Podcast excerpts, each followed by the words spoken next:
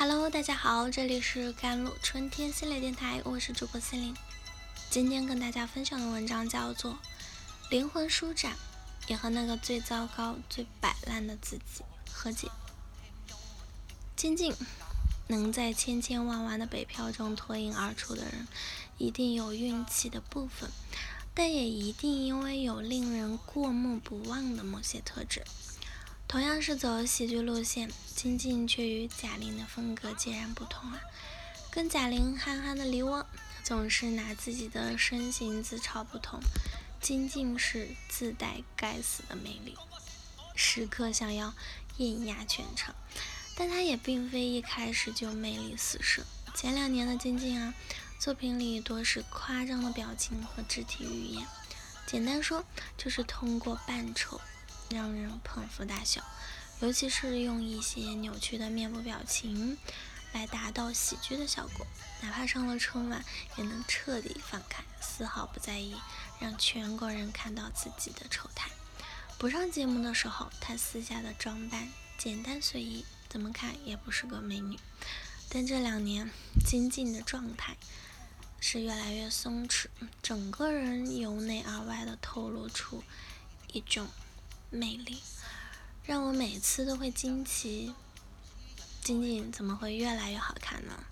出席时尚芭莎的造型秒杀全场，红袖为她拍的硬照也满满的高级感，私服穿搭和造型也一改土气，充满了自信和女性的魅力，状态越来越好，给她带来的一个意想不到的收获就是，这世上好像就没有她搞不定的男人。我觉得李佳琦这么喜欢她，是因为金靖真的像个永远活力四射的少女，吵闹亲切，却能给人欢乐无比。而她的这份活力，就连男团爱豆顶流的蔡徐坤都招架不住啊！他故意撩对方的行为，也没让蔡徐坤的粉丝感到反感，甚至收获了不少好评。两个人大巴车上一坐同一排，金靖说想睡觉，做事就往蔡徐坤的肩上靠。玩游戏猜电影名字的时候，蔡徐坤重复了一遍错误答案，金靖马上接梗，让他把心思放在游戏上，别放在我身上。沙溢说，金靖来了时候，他们就失去了一位常驻嘉宾，因为蔡徐坤一整天都没怎么说话。彻底被金靖拿捏住的感觉啊！金靖曾经是半开玩笑的说：“没有我做不到的事儿，没有得不到人。人生这么苦，热烈真诚又能给身边人带来欢笑的女生，而且没有包袱偶像的，那丝毫不会摆架子，谁会不喜欢呢？可讨喜如金靖，也并非一直顺风顺水的。”如今回头再看金靖早期的作品，虽然不乏爆笑的段子，但有不少停留在家里，长短颇为低俗。我并不觉得这是他自己的意愿，只能说在那个当下而言，那个人设和定位可能是他职业上最好的选择。我想更重要的原因是，大家更喜欢看到的是那个舒展的、没心没肺的，觉得自己魅力。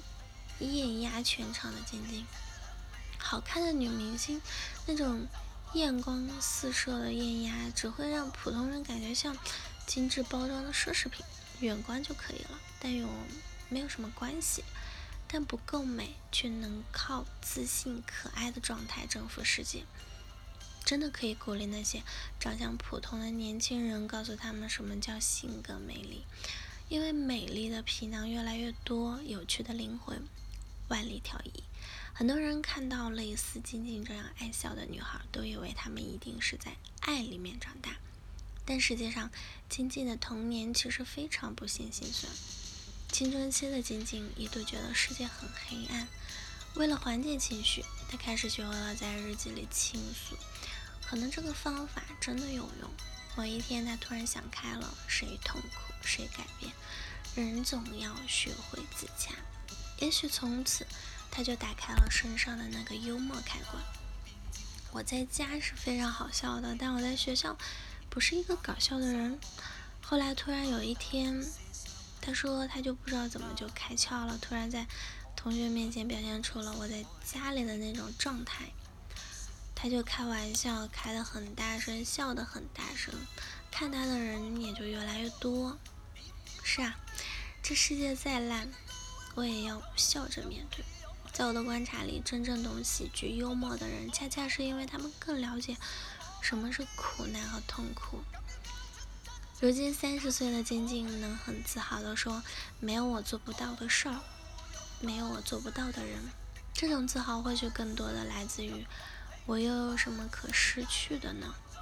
我们看到别人的逆袭、翻盘之类的剧情时，总觉得好像很容易啊。